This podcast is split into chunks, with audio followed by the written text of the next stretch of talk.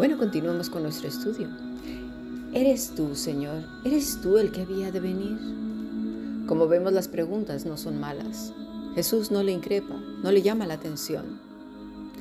Nosotros no tenemos las respuestas de todo, pero tal y como María, Juan hace lo correcto, guarda las cosas en su corazón. María iba a estar en seria tribulación, Juan también, y muchos de nosotros también.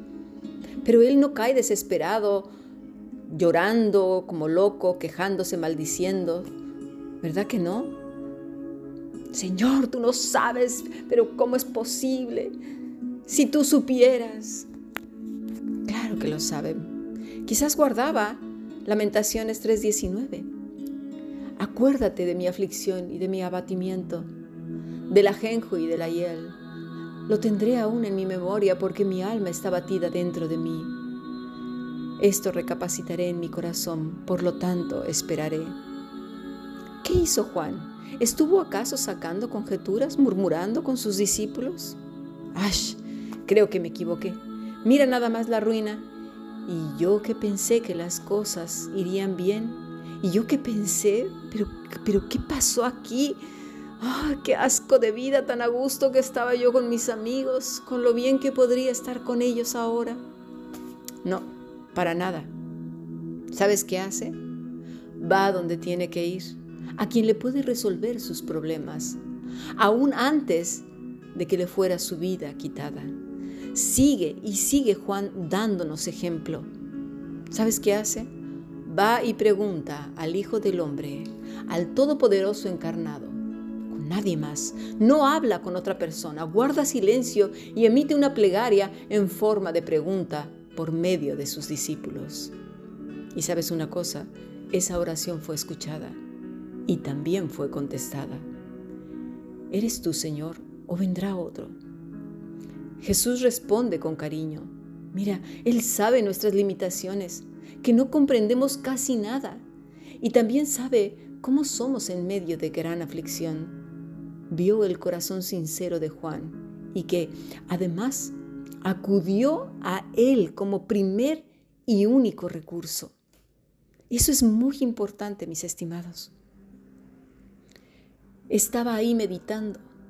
¿Cuánto tiempo? Habían pasado varios meses. A veces queremos que todo sea respondido ya, de inmediato.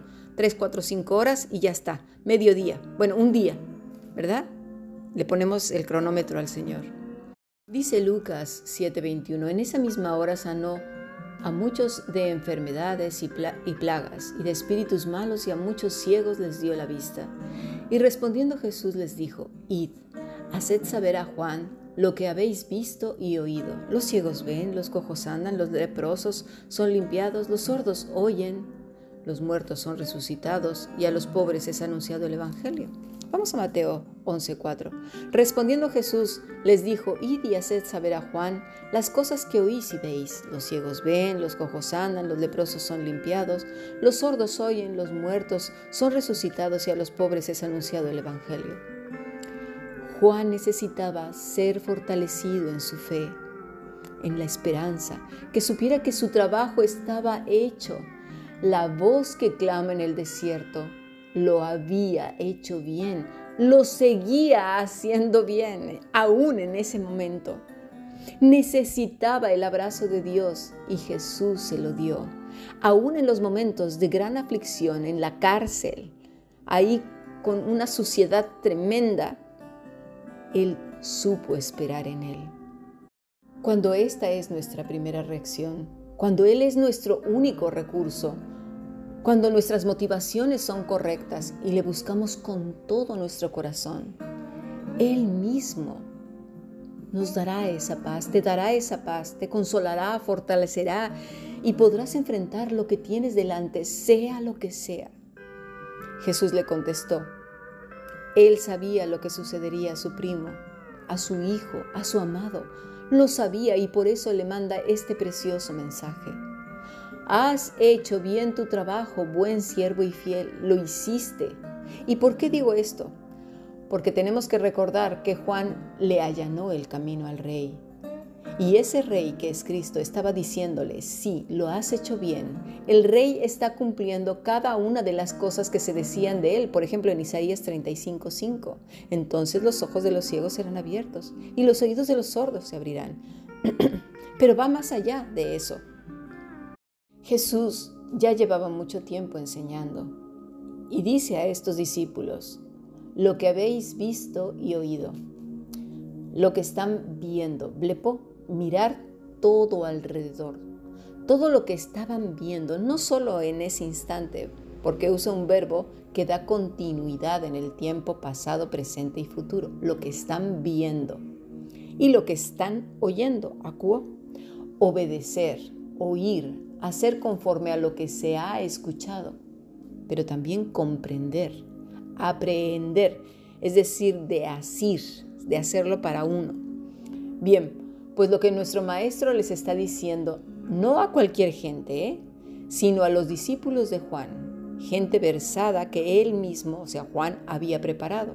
Y les dice lo siguiente, hagan un reconocimiento de todo lo que están viendo, como un reconocimiento militar.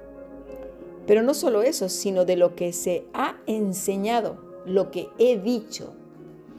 Vayan con rigor y obediencia, compréndanlo bien y apréndanlo bien, es decir, asirlo, hacer las palabras de Jesús de ellos.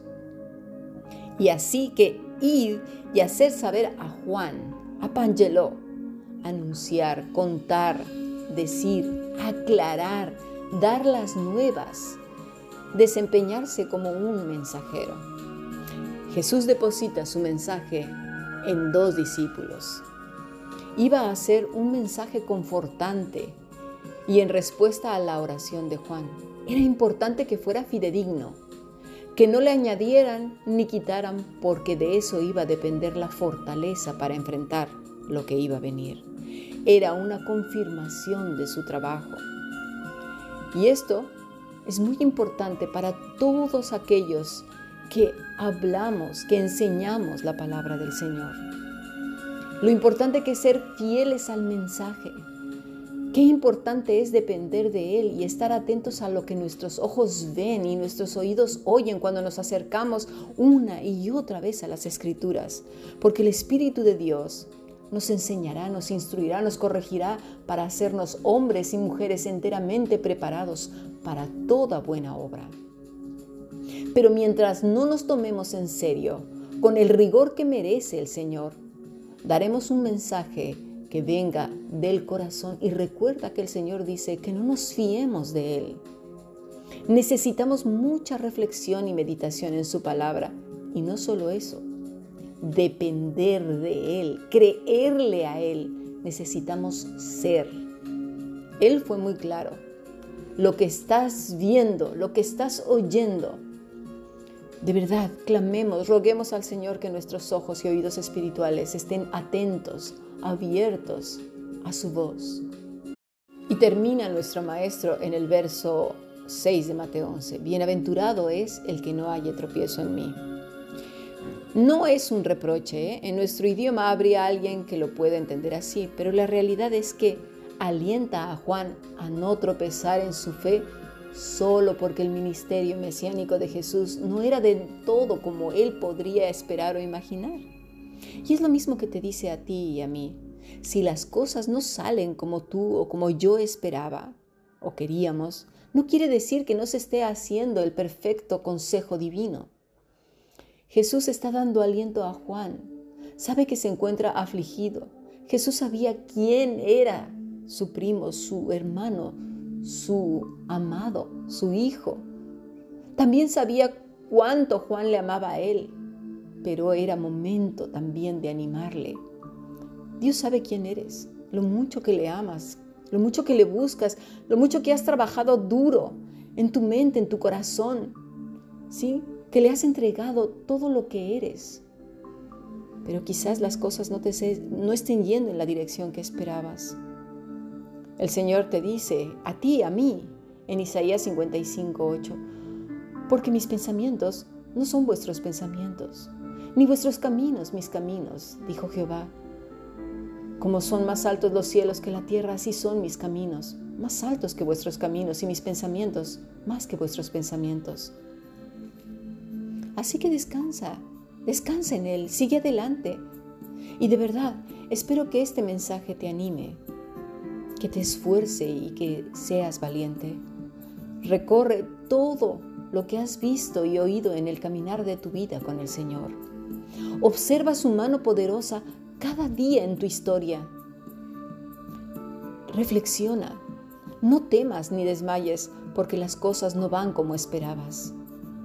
Estás en las manos del Creador de todo cuanto hay. Descansa en Él.